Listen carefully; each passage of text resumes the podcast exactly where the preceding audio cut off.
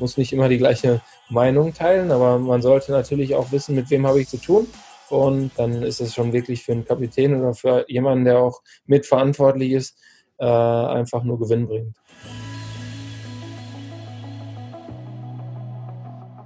Hallo und herzlich willkommen bei Everyday Leadership, dem Live- und Leadership-Video-Podcast der DFB Akademie. Mein Name ist Thorsten Hermes und ich spreche für Sie mit Menschen. Und wir sprechen über Verantwortung, über Toleranz, über Wertschätzung. Wir sprechen über Führung. Und dabei möchte ich mehr erfahren über die großen, lauten Momente, aber auch die kleinen, leisen, in denen es auch mal nicht so rund läuft. Wir werden sprechen mit Weltmeistern und denen, die die Welt meistern. Über den guten, aber auch die weniger guten Entscheidungen, über deren Vorbilder, über deren Leben. Und das werden wir jetzt auch mit unserem heutigen Gast tun. Und er ist ein Sohn des Ruhrgebiets, verkörpert aber auch das Münchner Mir san mir wie fast kein anderer. Er gehört zu den besten Torhütern auf diesem Planeten und ist Vorbild für eine ganze Generation. Und er ist ein Leader beim FC Bayern, in der Nationalmannschaft und auch in seiner Stiftung der Manuel Neuer Kids Foundation. Und heute ist er bei uns. Unsere Nummer eins. Hallo und herzlich willkommen, Manuel Neuer. Ja, vielen Dank, Thorsten. Schön, dass du da bist. Ja, sehr gerne. Wo bist du denn da gerade? Das sieht ja richtig hübsch aus da in der, in der Hütte. Ja, ich bin in der Stube am äh, Tegernsee. Ähm, normalerweise würde man jetzt äh, einladen können oder dürfen zu einer Schafkopfrunde, aber äh, das ist ja im Moment nicht möglich. Das stimmt. Spontane Frage, aus dem Kopf beantwortet. Welcher Wochentag ist heute? Heute ist Mittwoch. Wow, ich bin beeindruckt. Momentan verliere ich so Raum und Zeit und ich überlege jeden Tag. Okay, zweite Frage für dich. Wo wärst du normalerweise heute? Boah, ja, ich weiß gar nicht. Wäre jetzt heute ein Champions League-Spiel? Äh, unter unter der Woche kann das schon mal passieren.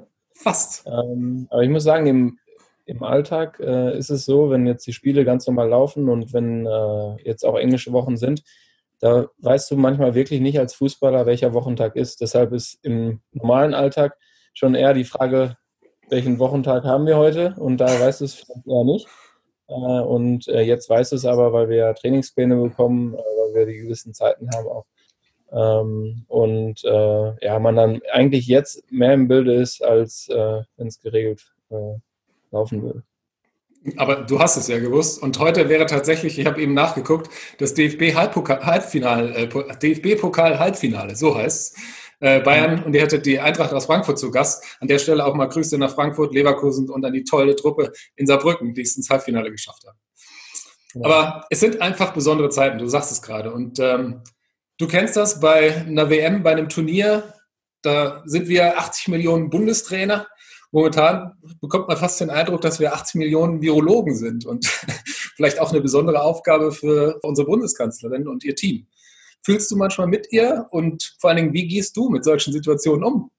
Ja, ist natürlich eine Riesenverantwortung. Äh, ich glaube, die die Politiker im Moment tragen und äh, ich habe auch eine Verantwortung, aber äh, die ist bei weitem jetzt nicht so groß, weil es uns alle ja, glaube ich, hier auch in Deutschland betrifft oder sage ich mal in Europa und auf der ganzen Welt betrifft, wie jetzt auch die Führungskräfte entscheiden und dementsprechend bin ich jetzt in erster Linie froh, dass ich jetzt diese Verantwortung, diese große Verantwortung, die diese Leute auch haben, ähm, nicht treffen muss, äh, sondern dabei bleibe ich wirklich äh, bei meinen Leisten und äh, versuche äh, mich um unsere Mannschaften zu kümmern, äh, den FC Bayern und auch die Nationalmannschaft. Dann lass uns darüber sprechen. Denn nicht nur in der Politik, sondern auch im Unternehmen, im Sport ist Leadership gefragt. Und ich glaube, es gibt auch ganz, ganz unterschiedliche Leadership-Stile, die man da einnehmen kann. Es gibt laute, es gibt leise, es gibt ruhige und besondere und es gibt auch richtige Haut draufs. Was für ein Leader ist eigentlich Manuel Neuer und was sind deine Beweggründe, dass du als Kapitän, als Führungsspieler, als Vorbild so agierst und führst, wie du es tust? Naja, es gibt ja auch verschiedene Manuel Neuers. Äh, es hängt natürlich immer mit der Situation zusammen und äh, auch die Erfahrungswerte, die ich sammeln durfte in den ganzen Jahren, die sind ja nicht von heute auf morgen gekommen und ich meine, als, als Torwart bist du schon immer äh, in einer Position, wo du viel Verantwortung übernehmen muss. Du bist der letzte Mann, äh, der, wenn ein Fehler passiert, halt meistens dann auch äh, hinter sich greifen muss und äh, man auch wirklich eine verantwortungsvolle Position übernommen hat und viel sprechen muss, viel dirigieren muss. Und das waren, sage ich mal, die, auch die ersten Jahre, ähm, ja, schon in meiner Jugend und dann natürlich auch in meiner Profilaufbahn. Und äh, da habe ich auch viel von Führungsspielern, viel äh, von äh, ja, wichtigen Spielern einfach abschauen dürfen. Und ähm, das Wichtigste, glaube ich, äh, bei einer äh, Führungsposition, auch im Fußball, ist einfach offen zu sein, viel zu sprechen. Ja, wenn man zu wenig spricht und äh, zu wenig den Austausch hat, sage ich mal, nicht nur mit den Mitspielern, auch mit dem Team, hinterm Team, mit dem Trainerstab, mit ähm, den Verantwortlichen, äh, sage ich mal, im Verband oder auch äh, in den Vereinen, dann ähm, ja, hast du jetzt, glaube ich, auch nicht äh, den Charakter dafür, um äh, Führungsspieler zu sein. Das heißt, ich habe rausgehört, Kommunikation ist auch bei euch im Sport ein, ein wichtiges Thema? Auf jeden Fall. Also nicht nur auf dem Platz, man merkt ja auch oft, äh, dass Spieler viel sprechen auf dem Platz. Manche sind ein bisschen introvertierter, die vielleicht eher so die Zauberer, die Kreativen, aber es gibt ja auch, sage ich mal, in der Achse, das heißt Torwart, Innenverteidiger, Sechser, Spieler mit der Nummer 10 und Stürmer, das sind ähm, Spieler, die von hinten nach vorne und von innen nach außen äh, coachen müssen. Und äh, ich glaube, äh, als Torwart ist es so, dass du wirklich alle Spieler auf dem Feld siehst. Und äh, das ist eine Position, da musst du einfach sprechen. Und deshalb ist Kommunikation für mich als Torwart das A und O. Und natürlich außerhalb des Platzes auch in der Mannschaft ähm, ganz wichtig, äh, um zu erfahren, auch welche Typen haben wir in der Mannschaft und äh, wie kann man einfach helfen. Und der Austausch äh, in der Mannschaft, die Kommunikation, in allen Bereichen ist ganz wichtig und entscheidend. Jetzt hat der eine oder andere Unternehmer vielleicht den Luxus, in Anführungszeichen, er kann sich einen Plan machen, eine Strategie, eine Taktik auswerten. Das heißt, das alles schön am Reißbrett planen. Du stehst als Torwart hinten drin und musst dann innerhalb von Sekunden irgendwie mit den Leuten kommunizieren. Wie machst du das, dass die da vorne auch mitkriegen, Mensch, äh, das hätte ich gerne von euch und so hätte ich gerne, dass wir weiterspielen? Ja, das hängt natürlich auch mit der Vorbereitung zusammen. Also der Plan, der aufgestellt wird im Unternehmen, der wird ja bei uns auch aufgestellt. Also das heißt, ähm, der Trainer äh, trainiert mit uns äh, bestimmte Abläufe, wir machen äh, Videoanalysen, wir bereiten uns auf die Spiele vor und dann ist es natürlich so, dass man nicht ohne Plan in ein Spiel geht und jeder Spieler hält sich normalerweise, wenn es gut läuft, an den Plan und ähm, dann schreibt man wie im Unternehmen hoffentlich auch gute Zahlen. Ich meine, die Kommunikation dann äh, ist für mich als Torwart manchmal schwierig. Äh, da streiten sich ja auch die Leute darüber, ob der Kapitän unbedingt ein Torwart sein muss. Ähm, aber es ist auch wichtig, sage ich mal, äh, wenn ich jetzt äh, über den Sechser hinaus, das heißt Innenverteidiger, Außenverteidiger, die kann ich gut erreichen mit meiner Stimme. Ähm, und äh, dann noch den Sechser. Und äh, der Rest, der läuft auch halt über nonverbale Kommunikation. Das heißt, ich kann auch mit meinem Körper sprechen. Äh, ich glaube, bestes Beispiel, mit dem ich schon trainieren durfte, war Pep Guardiola, der ähm, sehr lebhaft auch an der Außenlinie ähm, gecoacht hat. Und äh, da wusste man einfach schon mit äh, der Gestik umzugehen und wusste auch, was, was er von einem möchte. Und ich denke, dass jetzt, sagen wir mal, 95 Prozent der Spieler auch wissen, mit meiner Körpersprache was anzufangen. Also blindes Vertrauen sozusagen. Oder das Gegenteil von blind. Man sieht sich ja. Visuelles Vertrauen.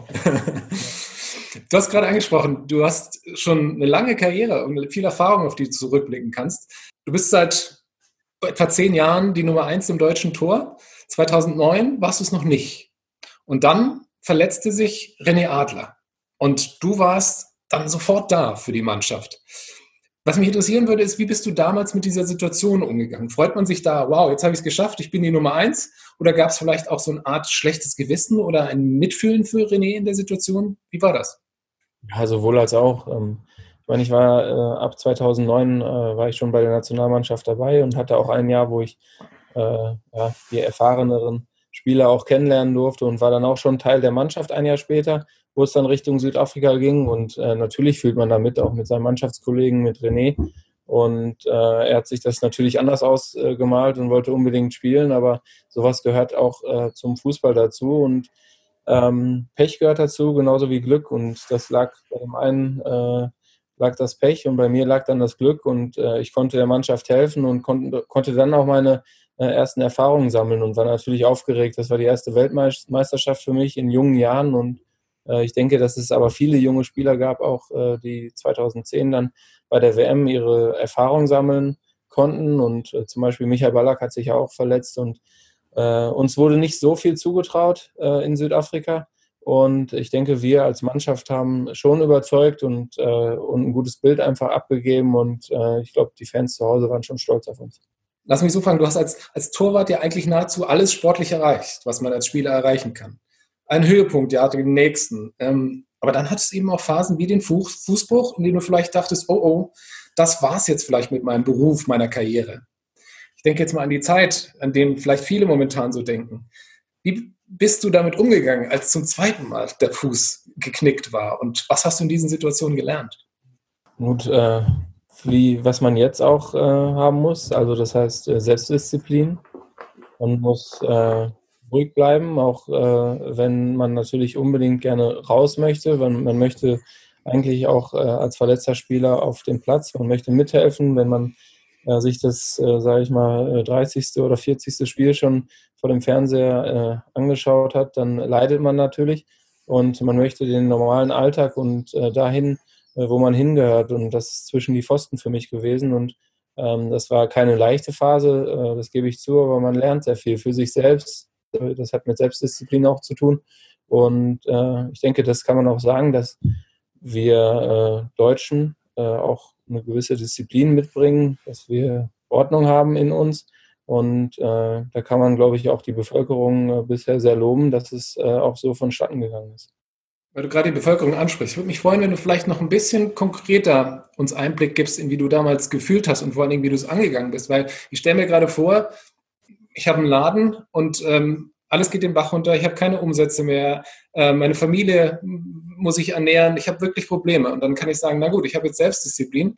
Ähm, aber was hat dir Hoffnung gemacht? Was hat, dir, was hat dich angetrieben damals? Und was würdest du all denen raten, die momentan denken, es geht nicht weiter?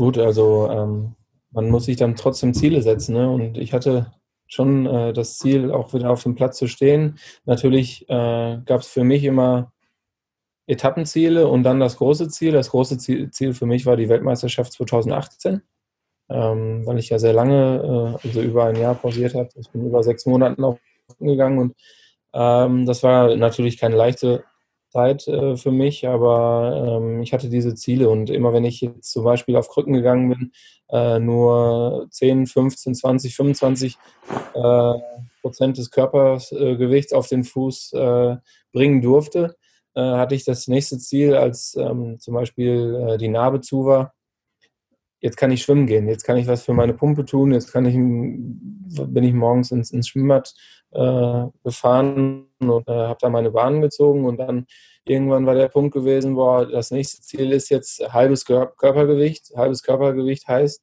erstmal auf beiden Beinen stehen und ähm, dann kann ich mich aufs Fahrrad setzen, weil äh, das war dann auch wieder erlaubt und so bin ich unter anderem auch zum äh, Rennradfahren oder auch äh, zum Fahrradfahren so ein bisschen gekommen und das ist jetzt einer äh, meiner liebsten Hobbys und ähm, deshalb bringt es auch immer gute Sachen mit sich. Ne? Und äh, ich genieße das, wenn ich äh, auf dem Rennrad bin. Da bin ich für mich, da kann ich die Natur genießen und ähm, ja, das waren immer solche Etappenziele. Dann war, wann kann ich laufen gehen und wann habe ich das erste Mal ein paar Bälle in, äh, in der Hand bekommen von meinem Torwarttrainer und äh, wann habe ich das erste Mal Mannschaftstraining und äh, das sind so kleine Ziele gewesen, bis ich hingekommen bin zu den großen, zu der WM 2018. Mhm. Wenn ich das mal zusammenfassen versuchen darf, erstens, in der Krise steckt auch was Gutes, auch wenn man es in dem Moment vielleicht überhaupt gar nicht sieht. Bei dir war es das Rennradfahren, die neue Leidenschaft. Und zweitens, Geduld. Es braucht manchmal einfach Etappen. Und auch wenn man es gerne hätte, dass man sagen würde, ich würde gerne morgen wieder alles so haben, wie es gestern war, es braucht Zeit. Und wir brauchen Geduld. Stimmt das? Ja, auf jeden Fall. Also Gut. ich man merkt ja, dass jetzt nicht äh, sofort in großen Schritten alles äh, so sein wird, ähm, sag ich mal, wie die Gesellschaft sich das wünscht oder wie jeder von uns sich das wünscht, äh, sondern bedacht werden die ersten Schritte eingeleitet. Und äh, so ähnlich war es wie äh, bei meiner Verletzung.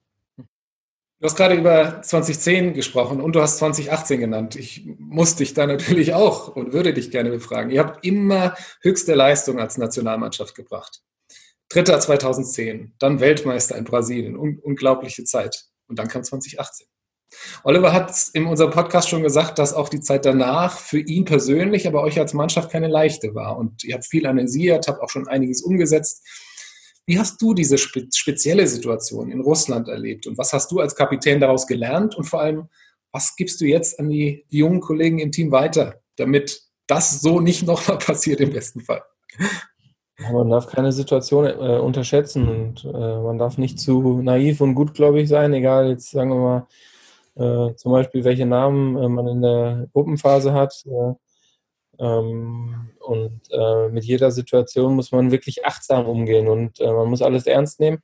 Und ich denke, dass jetzt auch, was das Turnier mit sich gebracht hat, ist auch negative Erfahrungen, die auch wichtig sind für jeden einzelnen Menschen, für jeden Spieler und äh, auch, äh, glaube ich, jetzt mehr Kommunikation. Das, was ich eingangs schon gesagt habe, äh, das äh, war so ein richtiges Credo auch für uns gewesen, dass wir viel kommunizieren müssen einfach äh, in der Mannschaft und äh, das war ab 2018 auf jeden Fall auch der Fall. Ähm, es ist jetzt nicht so, dass jetzt nur, sage ich mal, Spieler, Trainer oder auch Management oder Spieler untereinander viel gesprochen haben danach, sondern auch was den Staff-Mitarbeitern jetzt auch aufgefallen ist. Und ich glaube, das Verhältnis und äh, einfach dieses Wir-Gefühl und wie man miteinander umgeht und spricht, äh, hilfreich ist dafür, dass wir auch äh, ja, bessere Leistungen bringen können und äh, ein harmonisches Gefüge haben. Du hast das Wir-Gefühl angesprochen. Ist das, das ist ja auch was wichtig, was in Unternehmensteams äh, eine Riesenrolle spielt. Ist das was, was man von außen irgendwie positiv beeinflussen kann? Oder ist es was, was ausschließlich von innen aus der Mannschaft selbst erwachsen kann? Was für Learnings hast du da? Ja, sowohl als auch. Also ich glaube, eine positive Euphorie jetzt von außen, von den Fans, ähm, dass sie mitfiebern und so, das kann äh, natürlich einer Mannschaft immer helfen. Man merkt es ja, sage ich mal, in den Spielen, äh, gerade wenn äh, man einen guten Support auch im Stadion bekommt, ist, ist immer wichtig, oder früher wurde ja auch viel darüber gesprochen, äh, dass die Heimmannschaften einen Vorteil hatten. Und da war es schon in der Zeit so, dass man, äh, glaube ich, äh, öfters einen Heimsieg äh, eingefahren hat, als Auswärtssiege äh, ja, gespielt wurden. Und ähm, ich glaube, äh, dieses Wir-Gefühl hat natürlich in erster Linie was mit innen zu tun, aber von außen kann natürlich das eine oder andere auch helfen. Aber ähm, ich denke, dass wir äh, zusammen jetzt schon einiges aufgebaut haben, gerade in der Zeit äh, nach 18 und äh, man sieht einen positiven Trend jetzt auch, was unsere Mannschaft in der momentanen Situation betrifft. Du hast jetzt das Außen, gerade die, die Öffentlichkeit ähm, angedeutet, die eine wichtige Rolle spielt. Ich habe die Frage auch per Mertesacker im Interview gestellt, aber ich möchte die auch nochmal stellen. Ähm, was haben damals eure Führungskräfte, Oliver Bierhoff, Joachim Löw, die Psychologen, die Athletiktrainer und so weiter, in 2014 wohlgemerkt, ne? also weil wir äh, bei der Weltmeisterschaft, als das Wir-Gefühl wahrscheinlich so groß war wie, wie selten. Was haben die von außen gut gemacht, wo du sagst, ja, das war gut, das hat uns geholfen? Ich glaube, die positive Atmosphäre und äh, jedes Lächeln äh, hat uns geholfen und äh, auch ähm, glaube ich, äh, dieses Selbstbewusstsein, ne, dass äh, wir als äh, Verantwortliche, beziehungsweise wir als Spieler und auch ähm, die Verantwortlichen, die Bosse sozusagen, äh, dass sie äh, auch ein gesundes Selbstbewusstsein mitgebracht haben und äh, gesagt haben, ja, uns kann keiner wehtun. natürlich, natürlich weiß man, dass zum Sport und auch bei Profifußballern und auch bei der Nationalmannschaft Niederlagen dazugehören können. Aber wir hatten nie Angst. Wir hatten nie das Gefühl von Angst. Natürlich hatten wir Respekt vor allen Gegnern, aber ähm, wir waren einfach gut drauf. Wir hatten eine tolle Atmosphäre. Wir ähm, hatten einfach auch so ein gewisses Selbstverständnis, dass wir äh, jeden schlagen. Ich kann dich da jetzt als, als Selbstführungskraft, der was von dir lernen will, nicht einfach so rauslassen. Du musst mir noch irgendwas sagen, was die damals gemacht haben, dass das so war. Weil was du beschreibst, ist ja ein Ergebnis. Und ich frage mich, wie kommt man dahin? Wie kann ich als Führungskraft und die vielen Menschen, die uns zuhören, was können die tun, damit ihr Team genauso lobend und fröhlich darüber sprechen wie du? Viele, viele äh, andere Unternehmen oder auch, auch Mannschaften gibt es auch oder gab es Teambuilding-Maßnahmen. Ähm, wir haben verschiedene Dinge zusammen gemacht. Wir waren äh, in unterschiedlichen Häusern gewesen, wo die äh, Spieler ähm, ja, zugelost wurden und äh, da wurde auch gefragt, ob jeder zufrieden ist mit seinen Mitbewohnern, aber die Frage hat sich gar nicht äh, gestellt, weil wir ähm, wirklich äh, tolle Jungs einfach in unseren Reihen hatten und ähm, ja, wir haben viel mit, miteinander unternommen. Wir hatten ein äh, Zentrum, wo man sich äh, oft über den Weg gelaufen ist in unserem Campo Bahia. Und äh, das waren so Sachen, weil der Austausch, der hat immer stattgefunden. Und da sind wir wieder beim Thema Kommunikation und ja, gut. Positive Stimmung, äh, die Kommunikation, äh, das offene Miteinander, äh, das war einfach gegeben. Und das haben natürlich die Verantwortlichen zu verantworten gehabt. Die Verantwortlichen, zu denen hat damals auch Hansi Flick gehört, der ist jetzt wieder dein Trainer. Ähm, Campo Bahia ist ein abgeschlossener Zeitraum, man ist beisammen. Jetzt beim FC Bayern ist es eine andere Situation. Was macht Hansi Flick gut, damit ihr untereinander gut kommuniziert und als Team funktionieren könnt? Redest du jetzt von der Corona-Zeit oder grundsätzlich? Du darfst wählen. Mich würde grundsätzlich genauso interessieren wie die Corona-Zeit. Ja gut, ähm, es finden oft Gespräche statt. Ne? Ähm, das äh, hat er von Anfang an äh, so gewollt. Er hat mit jedem Spieler auch gesprochen und ähm, ist äh, sehr direkt, offen und ehrlich und äh, auch, muss ich sagen, ein sympathischer Typ, äh, dem man auch alles sagen kann und der auch alles sagt und auch bestimmend was sagen kann. Also es ist äh, schon äh, eine freundliche, nette, autoritäre Person und Persönlichkeit. Und ähm, ja, ähm, wir haben ja alle drei vier Tage wirklich äh, auch äh, gespielt, waren äh, viel zusammen, haben viel trainiert und äh, er hat auch wie wir, sage ich mal, äh, in Brasilien äh, auch mit dem FC Bayern jetzt sehr mutig gespielt, sehr, auch sehr, sehr offensiv und nicht abwarten und das liegt uns natürlich. Wir sind eine Mannschaft, die auch dominant sind und die das Zepter in die Hand nehmen möchte und das hat uns von Anfang an zugesagt und ähm, ich glaube, wir hatten auch ein tolles äh, Trainingslager jetzt äh, im Winter gehabt, haben äh, viel miteinander gesprochen, viel äh, Analyse gemacht und versucht, jeden einzelnen äh, Spieler weiterzubringen.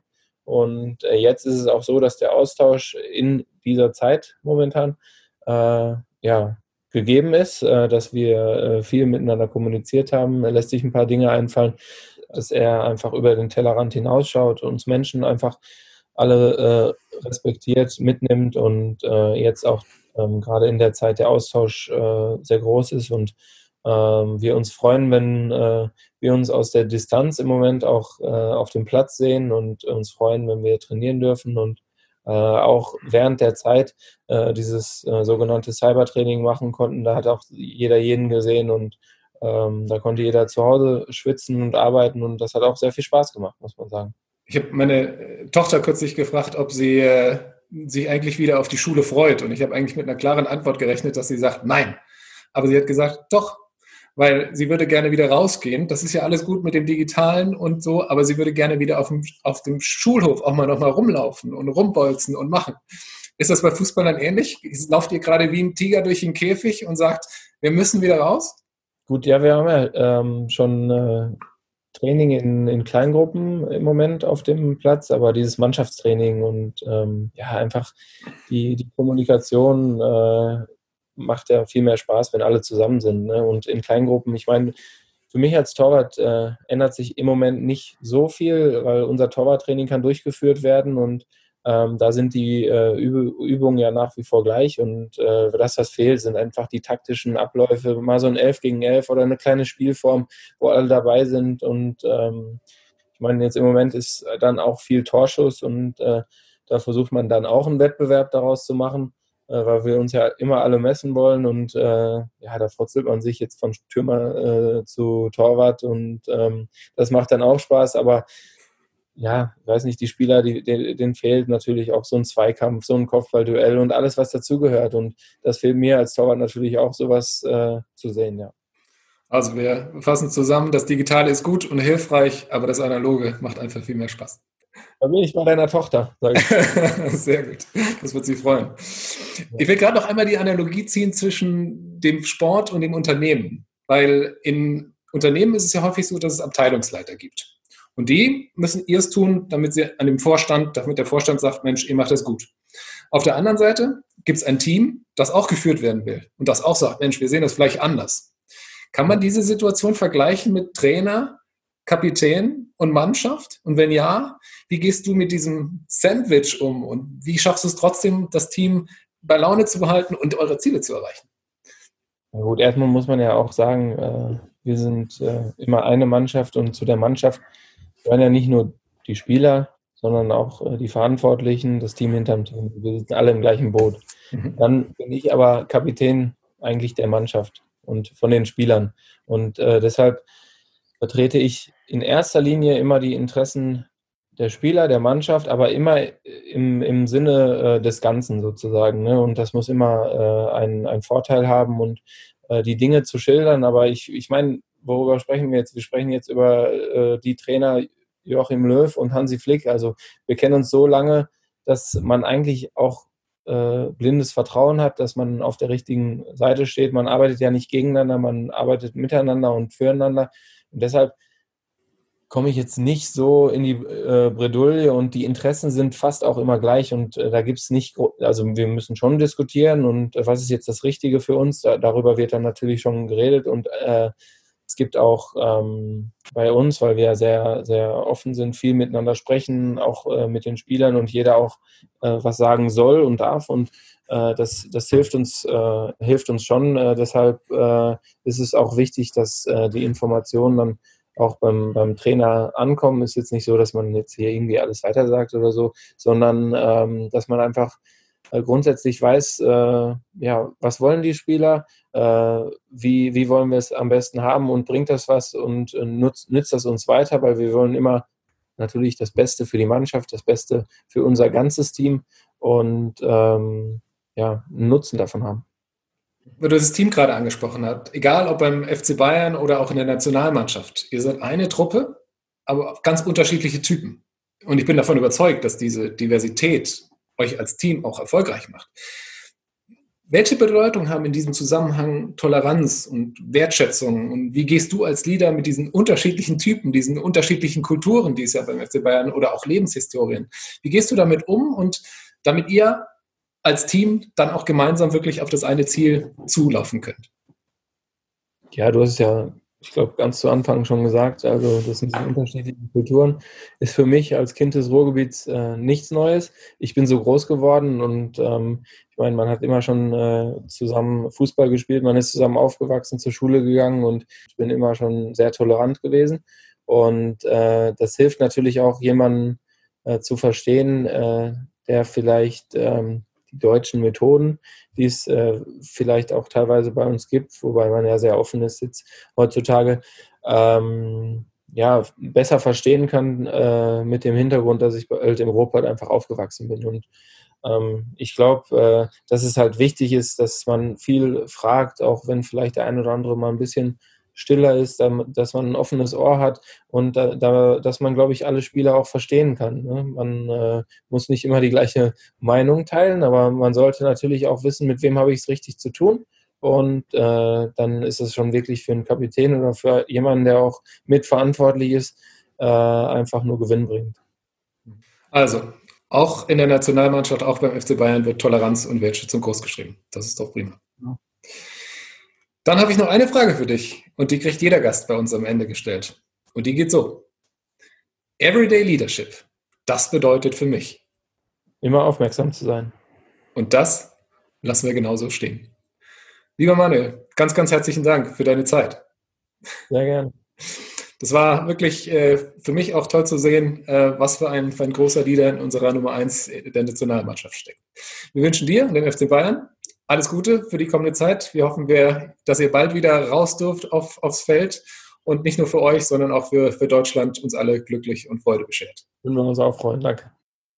Und Ihnen, liebe Zuschauer, liebe Zuschauerinnen, ich drücke Ihnen die Daumen, dass die Zeit, bis wir wieder Fußball schauen können, schnell vorbeigeht. Bis dahin, ich sage es nochmal, bleiben Sie gesund und passen Sie aufeinander auf. Wir sehen uns.